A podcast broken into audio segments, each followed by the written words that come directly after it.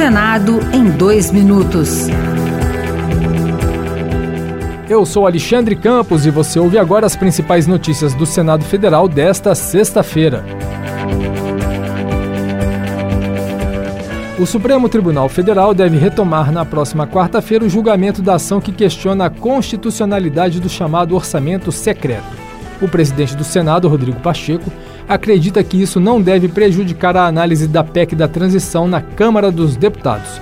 Na opinião dele, as duas decisões são totalmente independentes. Nosso compromisso com o país, estabelecer um Bolsa Família, de votar uma proposta de emenda à Constituição, uma alteração constitucional, não devem ser influenciados por uma decisão do Supremo Tribunal Federal.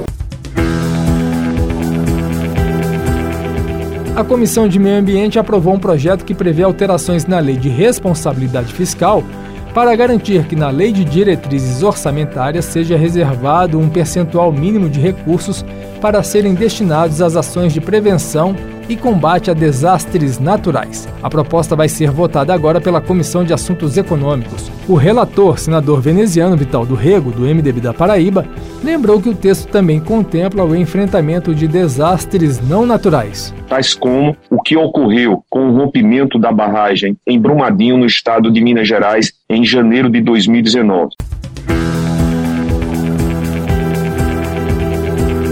Outras notícias sobre o Senado estão disponíveis em senado.leg.br/rádio.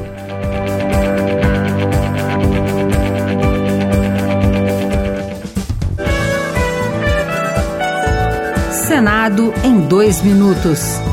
Uma produção Rádio Senado.